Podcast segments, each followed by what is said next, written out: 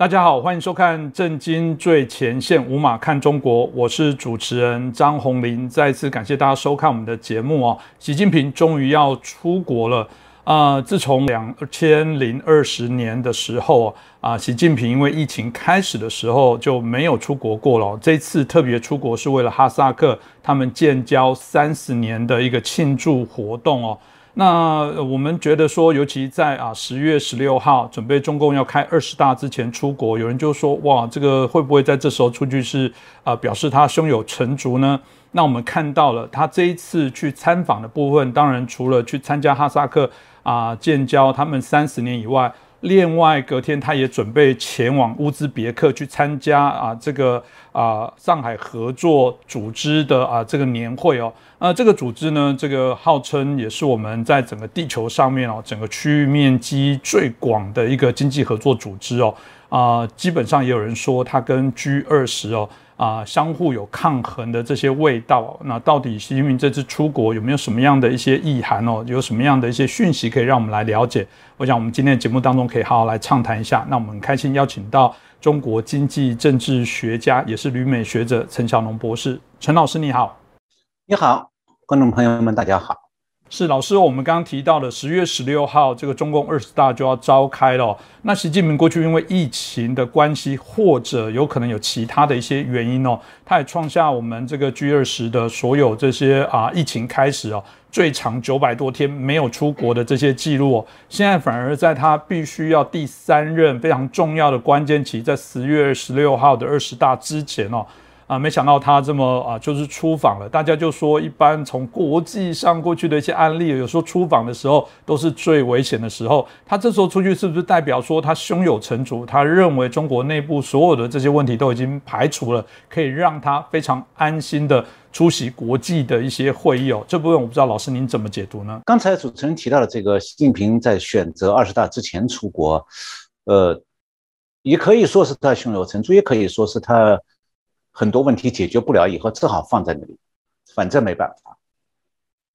那么他最近，习近平是确实准备最近要出访哈萨克斯坦和乌兹别克斯坦，并且是要在乌兹别克斯坦和普京会面。那么这个出访计划呢，九月十七号已经得得到了俄国驻中国大使的证实。九月七号，法国国际广播电台也报道，哈萨克外交斯呃哈萨克斯坦的外交部九月五号已经宣布，习近平要访问这个。哈萨克斯坦，那法广预计呢？习近平是九月十四号到哈萨克斯坦访问，但是啊，在中国外交部九月七号的例行记者会上，有记者问到相关的行程，但是中国外交部的发言人是拒绝回答。那法广引述俄罗斯国家通讯社塔斯社的报道说呢，俄国驻华大使叫做安德烈伊·德尼索夫，他对记者说呢。普京是将在九月十五号到十六号在乌兹别克斯坦举行的上海合作组织峰会期间与普京见面。那我估计法广就是根据这个峰会的日期推断了，习近平访问哈萨克斯坦的日期是九月十四号。呃，哈萨克斯坦和乌兹别克斯坦都是前苏联的加盟共和国，那苏联解体以后，他们就独立了。但是和俄国保持着密切的联系和合作，那这两个国家呢，都是在中国西部边境的外面。呃，中国和哈萨克斯坦有很长的共同国界，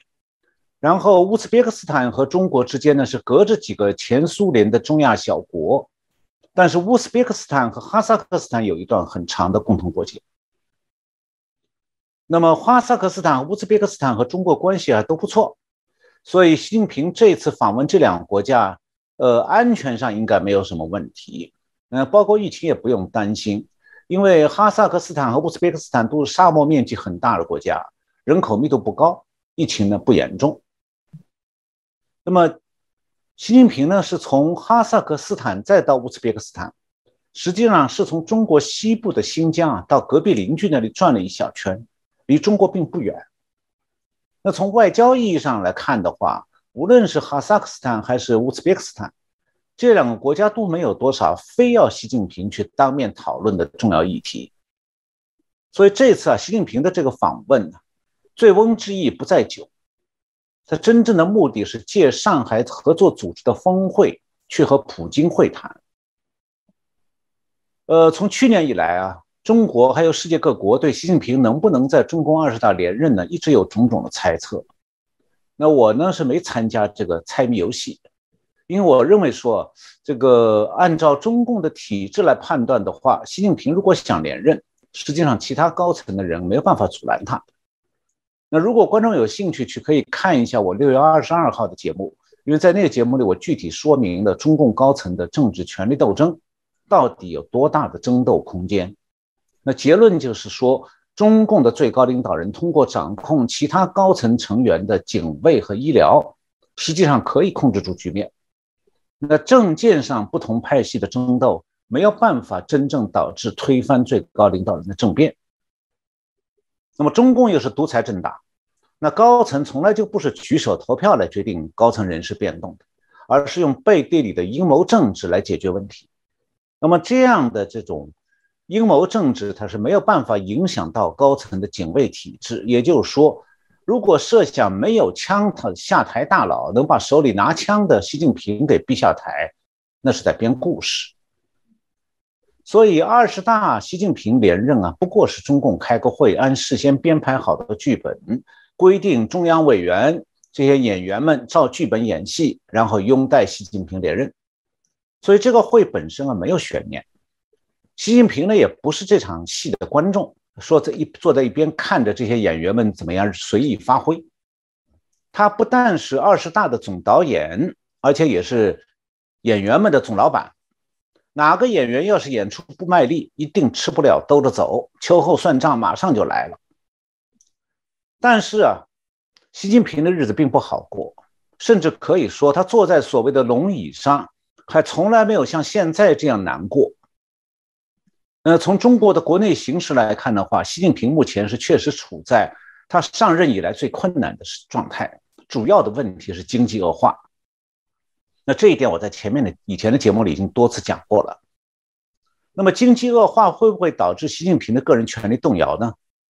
经济恶化首先是会影响到民生，产生很多社会不满。但是呢，在中国这样的社会不满可以从很多民间的自媒体视频当中看到。不过，所有这些自媒体采访的人都不会提到习近平，因为那是政治禁忌，谁讲谁倒霉。中共是个独裁国家，那独裁国家的民众行为和民主国家的民众完全不同的。那如果市民在民主国家，比方说台湾，那群众对政府的政策有很多不满的话，是可以找民意代表。可以找媒体记者，也可以抗议游行，有各种表达不满的方法。特别是啊，民众可以用定期选举的选票来表达不满，希望更换各个层级的执政者。然而，在台湾，上个世纪国民政府迁台之后的威权时代里头，台湾的民众也没有民主化以后才拥有的政治权利，所以那个时候台湾的民众如果有不满，也只能压抑着，没有办法表达。因此，对中国来讲啊，现在的社会不满它不会折射成政局震荡。呃，实际上，八十年代中国的两次学生民主运动，就是一九八六年和一九八九年，都与当时中共的总书记胡耀邦、赵紫阳的那个时代政治气氛相对宽松有关的。那么，一九八九年，邓小平调动几十万军队到北京，用坦克镇压民众的抗议，造成大血案之后。中国再也没有民众的大规模政治抗议了。从此以后，社会不满严重的时候，中共所关注的就是如何加强社会监控和社会打压。这一点呢，我相信在台大陆的台湾人都是有体会的。他们只要台湾人只要在台湾，什么话都敢讲；一到中国，什么话不能讲，讲什么话才能在大陆混下去。台湾人到大陆都懂这一点。那么，但台湾人到大陆能懂，那大陆人长期生活在那样的政治环境里头，怎么会不懂呢？那么，习近平的权力是不是稳固呢？从经济层面看的话，是变得越来越脆弱，因为它改变不了经济下滑的趋势，它无能为力。那但是呢，这样的局面并不能转化成一个独裁者政治权力的脆弱，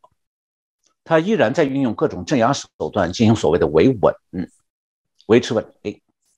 而且中国的很多既得利益群体，比如说退休的公务员和事业单位的退休职工，呃，他们拿着的这个退休金啊，比社会上其他群体要高很多。那么这些人都不希望政局动荡，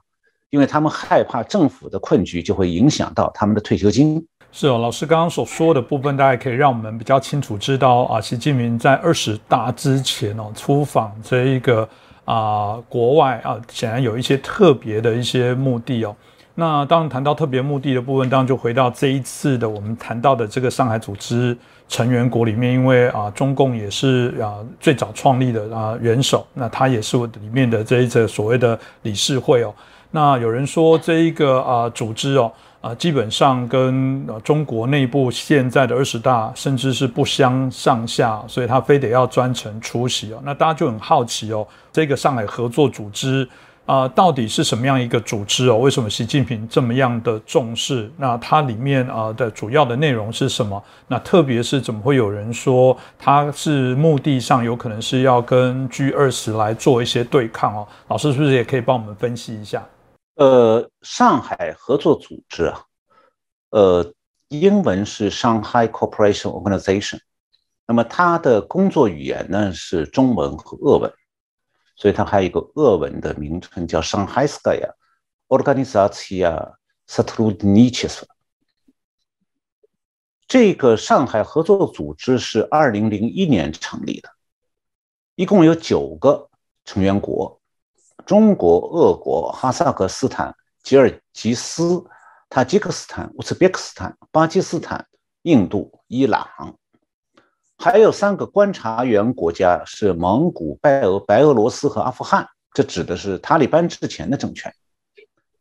此外，还有九个所谓的对话伙伴是亚美尼亚、阿塞拜疆、柬埔寨、尼泊尔、斯里兰卡、土耳其、沙特阿拉伯、埃及、卡塔尔。那中共是很喜欢夸大这个组织的地位，那么就会吹牛说啊，这九个成员国的面积占欧亚大陆的五分之三，人口占世界人口的百分之四四十三趴，听起来很吓人哦，好像这个组织差不多相当于半个联合国的成员国范围了。那这个组织真有那么重要吗？那如果说是论成员国的面积呢，或者人口啊？有俄罗斯在里边，因为俄罗斯的国土面积超大，当然就拉高了这个组织地理覆盖面。那如果把中国和印度人口算进去，这个组织的人口比重就拉高了。但是啊，除了俄、俄国、中国、印度之外，剩下的六个成员国面积就小了，人口也不多。那最重要的是，其中四个国家都是前苏联的加盟共和国，都和俄国有一些依附关系的。那么这四个国家本身。在国际事务当中都没有多少重要性，更加谈不上影响力了。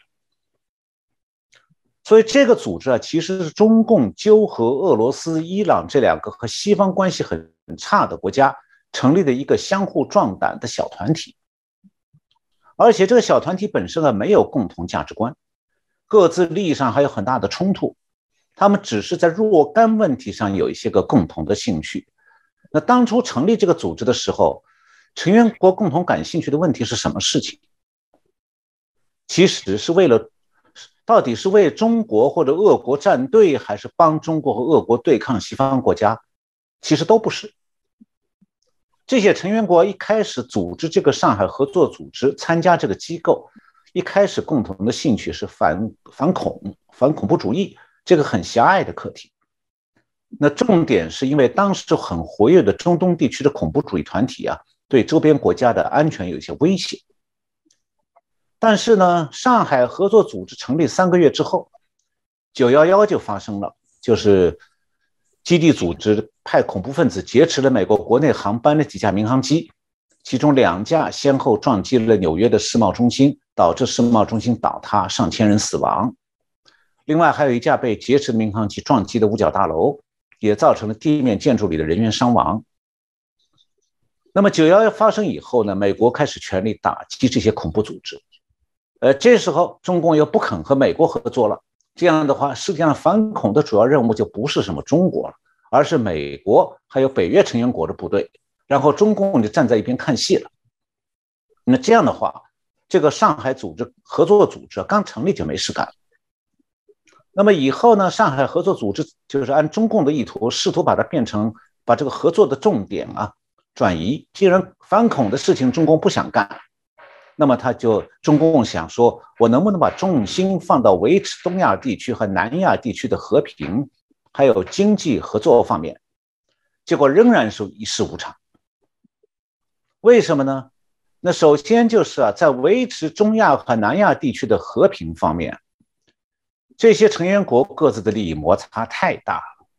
那其中有一些成员国之间甚至还有很多由来已久的很深的矛盾和对抗，根本就没有办法调和，所以谁也不会听谁的。那中国和俄国这两个上海合作组织的发起国对这些矛盾，就成员国之间的矛盾，其实也无能为力的。那西方国家有些人曾经以为啊。上海合作组织是中国、俄罗斯为首的中亚地区的安全保障集团，可以被看作是北约未来在东方的一个制衡机制。实际上，上海合作组织成立二十多年来，在区域防务方面上面最大的特点就是不是合作啊，而是彼此不合作。那不但不合作，反而上海合作组织的发起国自己。就在成员国之间制造武装冲突，像中共就和印度在边界地区爆发冲突，那的双方的对峙到今天也没缓解。所以维持这个中亚和南亚的和平这件事情，中共就是破坏和平的 源头之一，所以当然谈不上它能维持和平。那么是不是这些国家能经济合作呢？中亚的原苏联加盟共和国一直是俄国俄罗斯的势力范围，那中共想要通过经济合作插进去拉这些国家靠拢中国，马上就遇到了俄国的抵制。那俄国根本不需要自己出面，他就让这些中亚国家自己拒绝和中国发展经济合作。那再加上呢，上海合作组织的成员国和欧盟完全不同。不但呢，这个上海合作组织这些成员国的制度不一样，价值观完全不同，而且各国之间差异太大，经济条件、宗教文化都完全不同。比如，中国的新疆维吾尔族在中亚地区就有很多同族，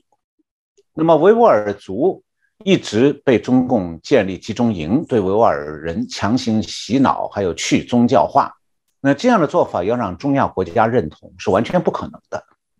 所以啊，在中亚国家和中国完全彼此不信任的情况下，上海合作组织成员国之间的经济合作从一开始就碰到难题，结果所谓的经济合作基本上就一直维持在贸易这种低层次，那没有上海合作经济组织，这些国家之间也本来就有贸易的。那么李克强呢，曾经几年前提出过，说想建立一个中亚自由贸易区，听起来是想利用这个上海合作组织来达到中共的这个经济目的，结果马上就被俄国视为中共试图倾销商品、控制中亚俄国势力范围的举动，结果李克强的建议在上海合作组织就被束之高阁了，因为现在啊，中亚国家和中国的贸易都是高额逆差。如果再搞自由贸易区，那么会造成这些国家外汇紧张，变成他们会对中国依赖，这是俄罗斯不想看到的情况。那讲到习近平能不能够以哈萨克为突破口来联合这些成员国一起对抗西方，那么我们就必须了解一下，在民间呢，上海合作组织成员国的民众对中共的印象到底怎么样？其实呢，并不好。美国之音九月八号有个报道，介绍了美德国一个智库叫莫卡托中国研究中心有一份新的研究报报告，标题呢是“阵营之外：全球对中国和美中关系的看法”，英文标题就是 “Beyond Blocks: Global Views on China-U.S.-China Relations”。这个报告的撰写者呢是来自这个所谓西方阵营和。这个所谓的红色国家，这两个阵营之外的一些国家，比方讲有来自孟加拉的、智利、印度尼西亚、哈萨克斯坦、肯尼亚、尼日利亚、沙特阿拉伯和土耳其的这些作者。那么其中哈萨克斯坦的部分呢，是伦敦大学国防学院一位叫做 Ayuna Badagova，根据名字看呢，好像也是哈萨克斯坦人。那么他在报告里是这样讲的，他说中国和哈萨克斯坦的关系可以用温暖阳的政治、冰冷的公众来形容，意思是说啊，在政权和商业精英当中表现出了谨慎。这个哈萨克斯坦对中国谨慎的亲中态度，但是广大民众对此存在异议。那中公众舆论呢，往往会把中国和中国移民相提并论，而中国移民在哈萨克斯坦通常被认为是负面的，所以哈萨克斯坦的反华抗议活动越来越多。而哈哈萨克斯坦本身呢，它是专制体制，呃，和俄罗斯差不多。它就使得公众的关注啊很难直接影响政策的制定，尽管呢广泛的公众抗议有时候会导致政策转变。那么一九呃就在二零二零年有项调查是显示说，只有百分之七的哈萨克斯坦的受访者强烈支持中国的所谓“一带一路”，就是能源和基础设施项目，而超过百分之七十七十趴的哈萨克斯坦人。对中国购买哈萨克斯坦土地的这方面前景感到非常担忧。那另外一方面就是我前面提到的民族问题。哈萨克斯坦的人口七成以上是哈萨克族，那哈萨克族在新疆有一百五十万。那么哈萨克的这个，据刚才讲这位哈克斯坦的这个位研究员表示呢，这些年来新疆的人权问题迅速恶化。那么。哈萨克斯坦人都知道新疆有强迫劳动和再教育营，那么很多哈萨克斯坦人呢，也因为中国的迫害逃到了哈萨克斯坦，然后在哈萨克斯坦得到了土地，把他们家人也带过去了。那么这些搬到哈萨克斯坦住的哈萨克人，实际上是中国人，仍然和新疆有联系，他们还有家人留在新疆，这就是为什么哈萨克斯坦社会。对在新疆发生的事情都有普遍的认知。从这里我们看到，哈萨克斯坦和中国其实没什么真正的发展所谓友好关系的扎实基础。那么回到回过头来讲，这个上海合作组织它到现在有多重要呢？美国之音去年六月十五号曾经有一篇报道，是关于这个组织成立二十周年的一个进展。标题是什么呢？叫做“上海合作组织二十年，矛盾关系犬牙交错，形势尚存步履维艰”。这个标题啊，其实已经把这个上海合作组织的现状讲出来了。那这个报道的最后一句话，结尾的一句话，可以讲是画龙点睛的。我引用一下，他说：“上海合作组织，一个把西方国家和价值观。”完全排除在外的国际组织，尽管二十年来内部矛盾重重，完成的建树寥寥无几，今至少在形式上依然顽强存在。这句话听起来蛮幽默，那那把这句话说的直白一点，就是什么呢？就基本上这个组织毫无作用，就是勉强支撑着不解散而已。那这是美国之音的报道。我们再来看中共方面专家是怎么看待这个上海合作组织的。我想向各位报告的是，其实中共自己的专家对上海合作组织的看法和美国之音的看法差不多的。去年啊，六月十八号，上海社会科学院有一个上海合作组织研究中心，这个中心的主任叫潘潘光，他接受了一次中国媒体的采访。那么谈到了这个上海合作组织从建立到最近的现状，那他提到说，上海合作组织内的矛盾啊，比较突出的就是中国和印度的矛盾，因为最近两年一直在边界发生冲突。那么上海合作组织其他成员国之间也有矛盾，比如印度和巴基斯坦就是彼此几十年的宿敌。那么中亚各国之间也有很多矛盾，所以他的结论是。外部质疑上海合作组织很有的作用很有限，连成员国国内的问题都不能完全解决。他在接受采访时还披露说，其实中国和俄国之间中国和中亚几国之间同样也有很大的不信任。所以对中共来讲啊，这个上海合作组织其实是个虚面子，没有实际价值。中共自己都会都很少会提到它。那么这一次上海合作组织，突然成了各国媒体报道时候必须提到的机构，不是因为它重要，而是因为啊，它成了习近平和普京见面的一个平台。好，谢谢老师哦。其实如果听老师刚刚提完之后，这一个所谓的上海合作组织哦，显然看起来这个没有呃这个中国所夸大的这么样的一些重要，但这就大家会好奇的，就是说他为什么会打破过往的惯例哦？啊，在整个二十大之前还出国去访问，那当然其中有几个值得来关注的事情，其中就是习近平跟啊普丁哦，这有机会啊在这个场合碰面哦，那大家就会提到说，是不是有这样的一些原因啊，让他们可能这接着的部分会做点什么事哦？那大家也在看说，这一次啊，习近平选择先跟普丁见面，而不是跟美国拜登来碰面，这是不是代表？啊，中国也因为这段期间整个国际情势的一些变化，它在所谓的地缘政治、全球政治的这些策略重新做了一些改变跟调整。这部分不知道老师您怎么看呢？呃，最近两年来，中共是因为他公开宣誓要吞并台湾，结果在国际上就变得空前孤立。呃，中共是想要啊，在和美国还有西方国家对抗的过程当中，得到一些大国的支持，其中最可能得到的当然是俄俄国的支持。那么上海合作组织呢，又是他以为和俄国自己创办的，所以可以拿来呢给自己添点面子。但实际上呢，上海合作组织本身是个废物组织，起不了什么作用。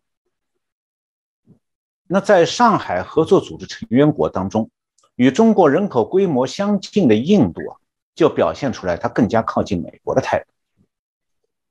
呃，印度的外交部长叫做加伊山卡。他八月十八号在泰国曼谷的朱拉隆功大学发表了一篇主题演讲，叫主题目是“印度就印太地区之愿景”。他这个演讲当中表示说，印度和中国的两国关系目前仍然处在极度艰难的阶段，双方的边界冲突至今无法达到双方都能接受的方案。那最近呢，中共的太空监测船又不顾印度的反对。坚持要停靠斯里兰卡的港口，然后印度驻斯里兰卡的高级专员公署就首度的指控北京让台湾军事化，呃，让台海军事化。那么这个话虽然是印度驻斯里兰卡的高级专员公署的话，但它实际上也是印度政府的看法。所以中共想在地缘政治上改善周边关系，从地图上来看。东面它是没有希望的，因为日本、韩国都感受到了中共军事扩张的压力。那在西南有印度这个大国的抵制，它现在只剩下北面，俄罗斯是它唯一可以拉拢对象。我刚才提到了，西面是中亚的前苏联的几个加盟共和国，人家听莫斯科的，不听不太听北京的。那有趣的是呢，到九月八号为止。虽然西方国家的媒体纷纷报道习近平要和普京会谈的消息，中国和俄国两国的媒体并没有大加宣传，好像他们都要比较低调的处理这次会见。那可能其中的原因是说，中共并不希望高调站出来挺普京。虽然中国一直在支持普京，不希望普京垮下来，可是呢，毕竟乌克兰战争还在继续。中共还不想在西方世界里因为力挺普京而遭到更大的孤立，他就已经够孤立了。因为在台海问题上，呃，中共他处理国际关系的时候一向是非常实用主义的，因为他的独裁价值观呢是没办法拿到国门外头去让别的国家认同或者赞美，所以中共呢总是从实用主义的角度和策略出发来拉拢其他国家，包括对付俄国。那这种实用主义手法一定是包含经济上的目的，比如呢，最近中共和俄国签订了双边能源贸易支付手段的一个协议，就是不再用硬通货，就是中国呢以后买俄罗斯更多的天然气和石油，但是不用美元支付，而是一半用人民币，一半用卢布，有俄罗斯的货币。那这种做法呢，一方面是支撑了俄国的卢布的汇率，一方面省去了美元开销。因为中共的外汇储备已经很紧了。那俄国也是需要从中国大量进口消费品的，特别是它的远东和西伯利亚地区，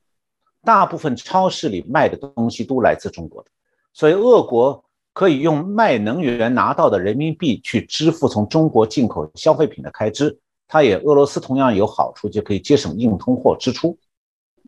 那但是啊，俄国会成为中国可靠的战略盟友吗？今年五月份的时候，法国国际广播电台曾经报道过，法国电视五台今年二月五号专访过法国国际研关系研究院有一个研究员叫马克·舒连。这位舒连研究员表示呢，他说中俄关系升温是有原有的，它不是牢固的联盟，而是理性的联手、权宜之计的友好关系。我们回顾一下中国和俄罗斯或者苏联，他们历史上的关系。一九五零年代，中国和苏联是有一段非常紧密的红色阵营阵营的联盟关系，是有正式条约的。那苏联因此也给了中国大量军事技术援助，帮助中共建立了军事工业的基础。但是呢，后来毛泽东想在红色阵营里称霸，就和苏联翻脸了，一直。闹到两国，中国和苏联刀兵相见，双方的边界武装冲突动，连坦克都动用了。然后苏联最后决定，趁着中共的洲际飞弹还没有研制成功前，用核武器把中共灭了。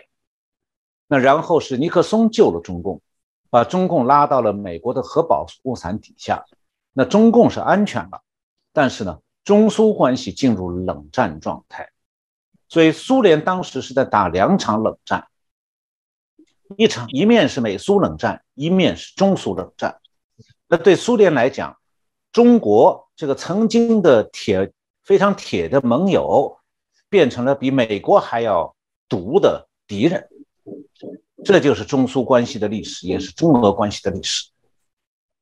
那么，苏联解体之后呢，中俄关系始终处在三个阴影之下。一个就是中国对俄罗斯的军事技术的工业间谍活动，始终非常猖獗，这个我在以前节目里介绍过。那第二个阴影就是俄古罗斯的远东经济凋零，而中国移民和商人在远东地区极度活跃，这就让莫斯科的精英啊始终担心说远东地区早晚会沦为中国的经济殖民地。那第三个阴影就是中共的一带一路战略主要是向西发展。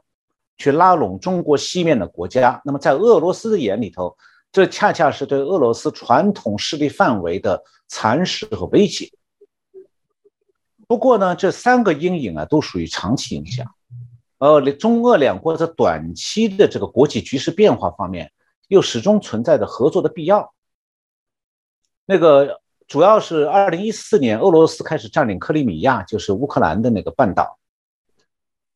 克里米亚半岛的时候，普京在国际舞台上曾经孤立无援，这样的话他就需要提升俄国和中国的关系，以便打破这种孤立。但是这个不是和中国建立战略关系，而是一种政治合作。那么这次乌克兰战争又再次出现了这样的需要，俄国需要进一步提升和中国关系，仍然是政治合作。那之所以中国和俄国两个国家没有办法建立紧密而互相依靠的联盟关系呢？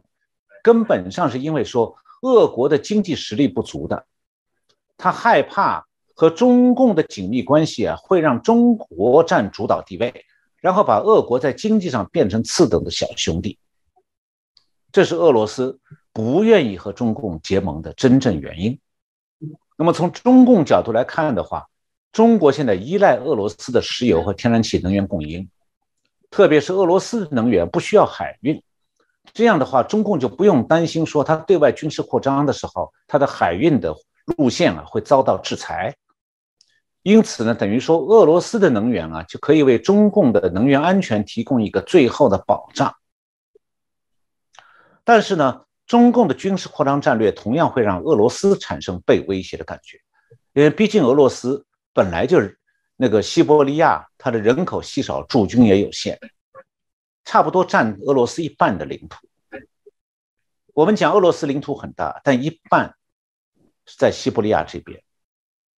那么这一大半领土都始终处在中共的压力之下。那何况呢？中国和俄罗斯两国历史上还有过先是密友，然后翻脸打仗这样的历史记录，所以俄罗斯永远都不敢信任中共。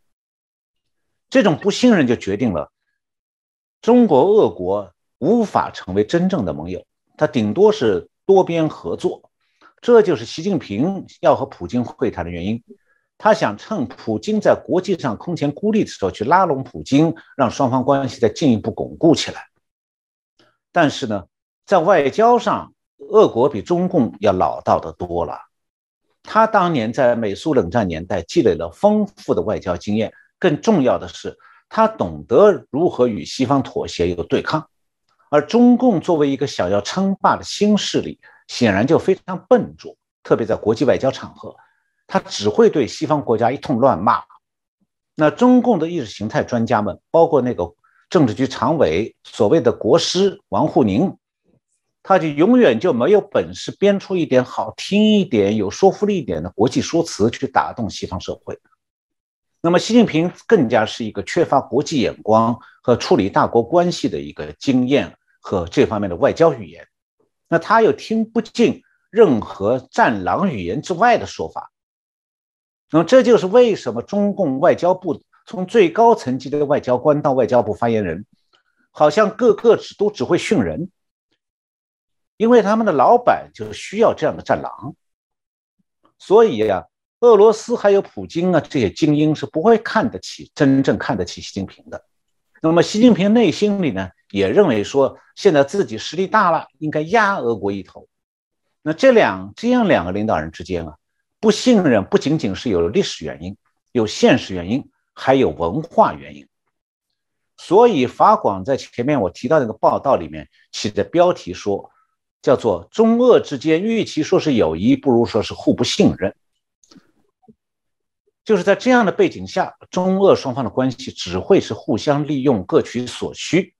这几个字就是我刚才前面提到那位法国的国际关系研究院的研究员舒林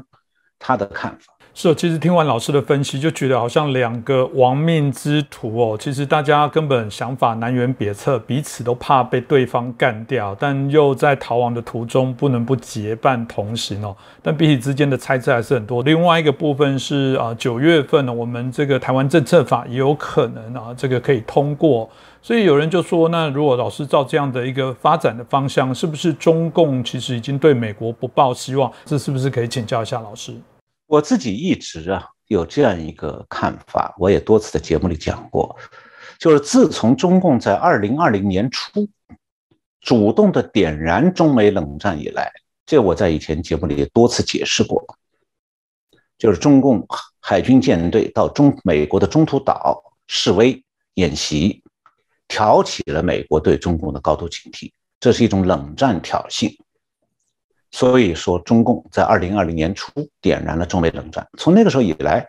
中共其实就已经选择了长期的中美对抗的道路了。那了解了这个基本面之后，就可以进一步理解说，美中关系不可能再朝真正的缓和的方向移动了。我们回顾一下世界历史，自从二战结束到今天，美苏冷战和中美冷战都是红色政权点燃的。那冷战要一旦被点燃以后，只要红色政权不主动放弃冷战，美国作为红色政权要挑战的对象，它就不可能真正缓和与红色政这个冷战当中那个红色对手的关系。那如果讲说现代国际关系国际关系当中有一些基本规律，那我认为说红色大国会点燃冷战，以及红色大国从此点燃冷战以后会和美国走向对抗。应该就是两条铁律。那两岸关系其实呢是从属于中美关系的。当中美关系再无法缓和的时候，两岸之间其实也没有缓和的空间了。谁要是再讲缓和，其实不是装傻就是骗人。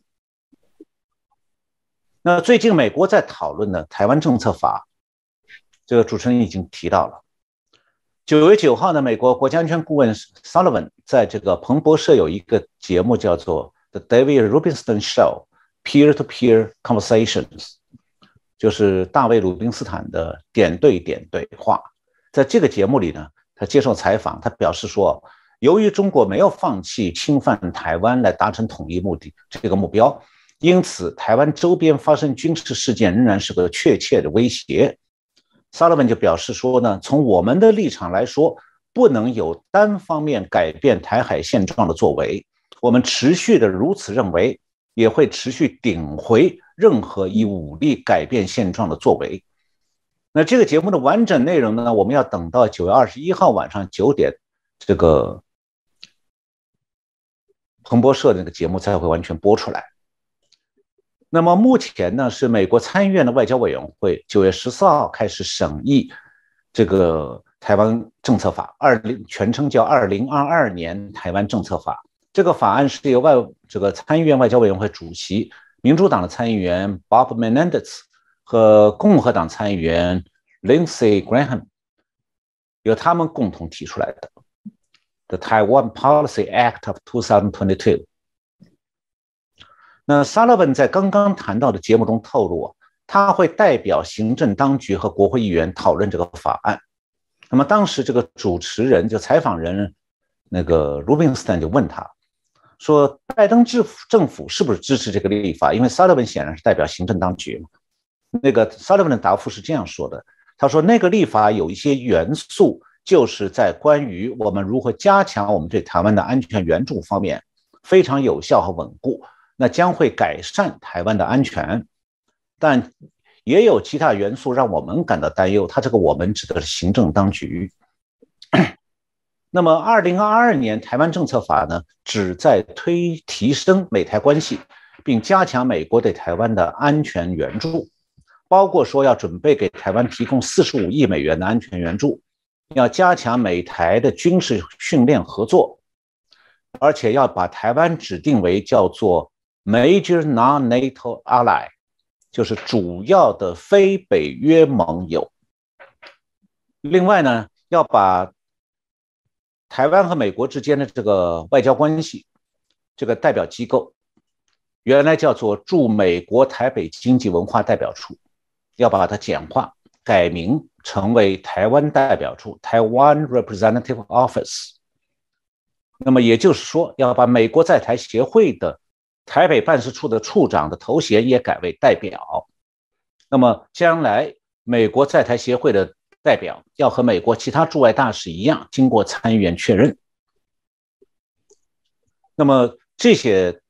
台湾政策法的内容。毫无疑问是在提升美台关系。那中华民国外交部发言人欧江安八月九月八号在这个记者的会上是说呢，说在这个法案的推动过程当中，美国行政和立法部门均与我方保持联系，但基于台美双方惯例和默契呢，相关情讨论的情形均不对外说明。就是在法案最后通过之前，我们现在还只能是根据新闻来了解一些状况。那这就是啊，决定了中共对全球政治格局认知的一个国际现实状态。中共点燃中美冷战以来，经历了从川普到拜登两任总统，美国现在立法机构和行政当局对中共的立场已经进入了一种制度化改变的阶段。美中共想要用各种威胁都没有办法改变美国的新立场，而美国的新立场表明呢，美国国会的主导性行动。已经开始牵制拜登当局那个摇摇摆摆的对中共态度，使得行政当局必须配合国会的新立法。那一旦二零二二台湾政策法走完程序，最后通过，这个法律将使白宫必须按照二零二二年台湾政策法来推行对中共的政策。那所以可以讲啊，以前那个台湾关系法是美中关系的美国底线。那么，二零二二年台湾政策法呢，是美台关系在中美冷战状态下的一个新的架构，美台关系的新架构。这个新架构可能会为美台关系提供更多新的空间，当然也增强台湾的国际地位。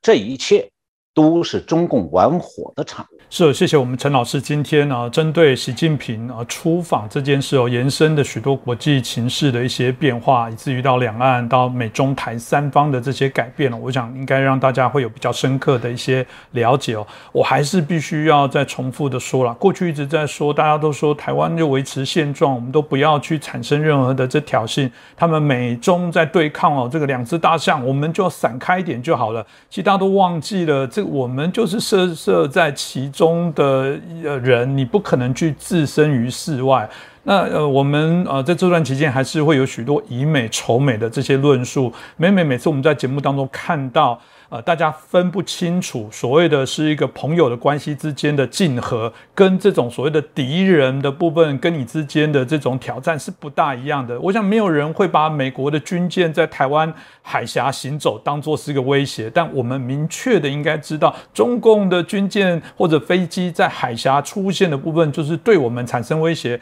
从来没有人对呼吁要美国放弃对台湾使用武力，但我们会对中国啊要求他放弃武力。从来没有其他的国家非但是对准台湾的，美国也没有，但就中国有。但我们老是搞不清楚这些角色。其实每次听到老师讲，就让我感受。非常的强烈，尤其新段期间，在台湾内部还是不断的有这些似是而非的以美仇美的一些论调。当你看到这个啊台湾政策法的推动，我相信一定有人开始说：你看，这又是美国的伎俩，他就是要挑逗两岸来斗。但所有发起的不都中共吗？所有发起挑衅的，所有说不排除武力来侵犯台湾的，不都中国？所以我想今天这样的节目可以让大家也更清楚。所以啊，别再啊一直认为台湾那么是一个所谓的挑衅者。我想在整个哦目前的全球政治的发展，大家应该更清楚知道，所有挑起事端的到底是哪一个国家哦。那今天再次感谢陈晓龙老师哦，带来我们这么清楚精彩的一些分享，也感谢大家的收看。再次感谢老师，谢谢主持人，谢谢我们观众朋友们收看这次节目。